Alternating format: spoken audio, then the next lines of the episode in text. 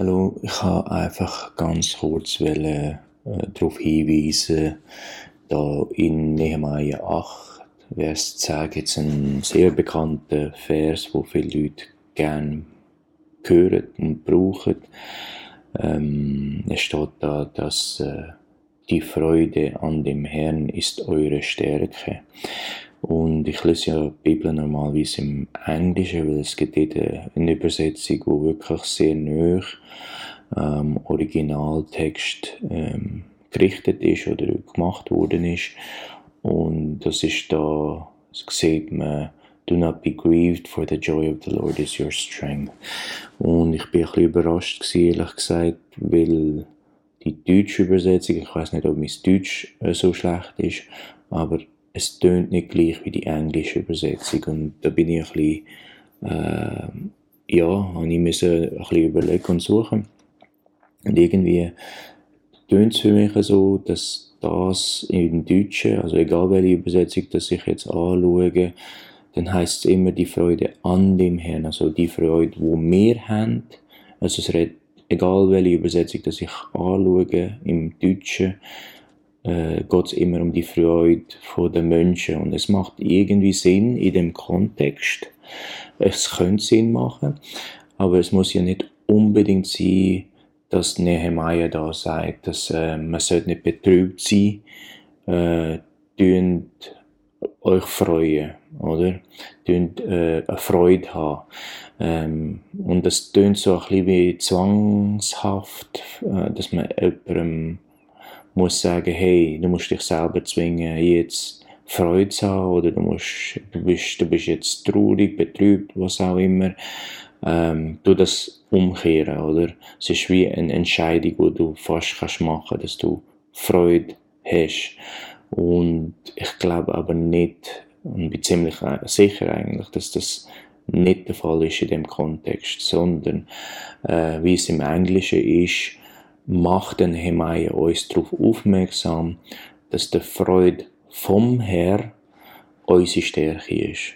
Das macht viel mehr Sinn. Also wenn, wenn man die ganze Bibel anschaut, man muss ja einen Vers nehmen und immer im Kontext von, von der ganzen Bibel, nicht nur vom Kapitel oder von der äh, Vers vorher und nachher, sondern wirklich von der ganzen Bibel nehmen und so wird und so weiß man eigentlich äh, recht schnell, wenn der Herr Freude hat, haben, oder der Vater im Himmel Freude hat, haben Kind durch das wie neu gewonnene Stärke. Und das macht viel mehr Sinn, weil Freude alleine gibt uns ja keine Kraft.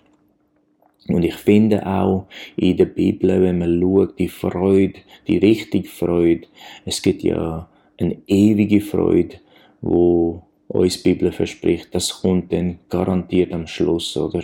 Wenn wir in der neuen Welt sind, ähm, dann wird, ja, gibt's ja kein Leid mehr und so, dann, dann ist es sicher ewiglich.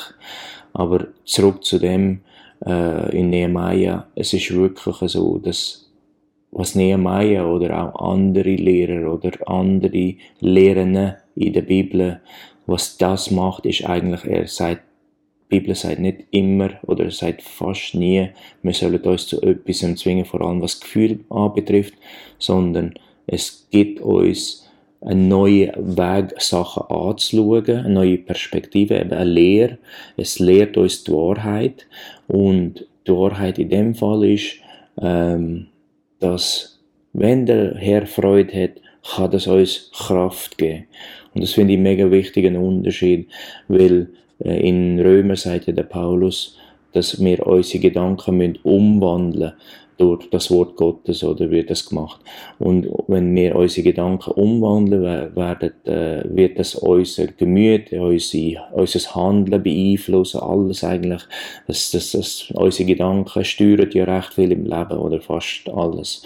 Und darum ist es extrem wichtig, oder, dass wir das verstehen, dass das etwas in uns umwandelt, dass, wir, dass da eine Transformation stattfindet innerhalb von uns. Aber durch das Wissen, dass eben der Herr Freude hat. Äh, und wenn der Herr Freude hat, eben indem wir das machen, was er uns sagt, seinen Willen nachkommen und äh, gehorsam sind und ihn lieben mit allem, was wir haben, und auch unsere Geschwister lieben. Äh, wenn wir das alles machen, dann, dann hat er Freude. Und wenn er Freude hat, und das spüren wir, oder sollten wir auch spüren im Gebet drin, wenn er die Freude hat, das sollte uns länger.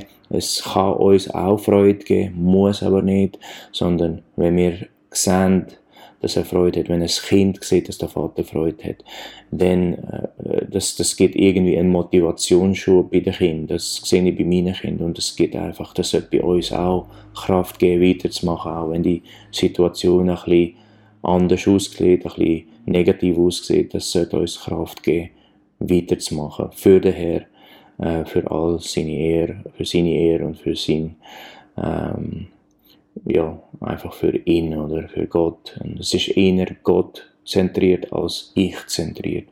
Es ist immer so in der Bibel gewesen, ähm, und das ist, das ist wirklich das Schöne. Es klingt zwar ein bisschen paradox, aber es ist das Schöne, wenn wir inner fokussiert und zentriert sind auf Gott, dann geht es uns gut.